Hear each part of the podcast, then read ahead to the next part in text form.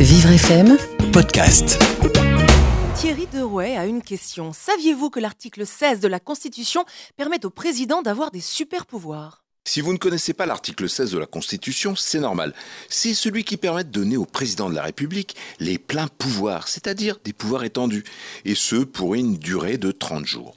La présence de cet article dans la Constitution s'explique par la mémoire constitutionnelle, et en particulier par le souvenir de la crise épouvantable de 1940. Pour Charles de Gaulle, il n'y avait plus moyen d'obtenir dans les circonstances où l'on était un fonctionnement régulier des pouvoirs de la République le recours à l'article 16 est de la compétence exclusive du chef de l'État, puisqu'il l'exerce sans contre-saint. En clair, il n'a pas besoin de la signature du Premier ministre et de ses ministres.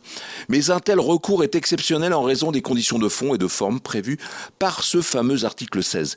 Il faut en effet être sous la pression d'une menace grave et immédiate, mais aussi que soit constatée l'interruption du fonctionnement régulier des pouvoirs publics constitutionnels. Si le président de la République obtient de tels pouvoirs, il peut dès lors prendre toutes les mesures exigées par les circonstances, le cas échéant au mépris du principe de la séparation des pouvoirs. Il peut ainsi prendre des mesures qui relèvent normalement de la compétence du Parlement ou exercer le pouvoir réglementaire sans solliciter l'avis du Premier ministre et de ses ministres. L'article 16 a été appliqué par le général de Gaulle lors du putsch des généraux en Algérie du 23 avril au 30 septembre 1961, putsch mené par Raoul Salan, Maurice Schall, André Zeller et Edmond Joux. L'utilisation de l'article 16 par le général de Gaulle a été critiquée, mais la situation le justifiait. Jeudi dernier, nous étions dans une toute autre configuration. Même si la pandémie s'accélère au point de vouloir empêcher que les municipales qui se sont déroulées hier puissent se tenir, la France n'est aucunement dans un péril justifiant les pleins pouvoirs.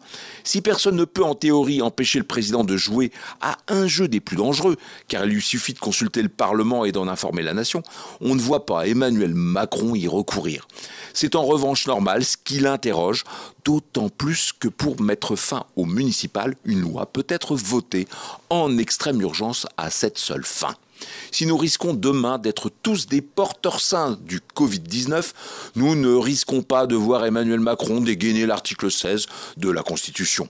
Mais maintenant, vous savez que l'article 16 de la Constitution donne à notre président des super pouvoirs. Thierry Derouet, le saviez-vous Chaque jour sur Vivre FM et en podcast sur vivrefm.com. Vivre FM, podcast.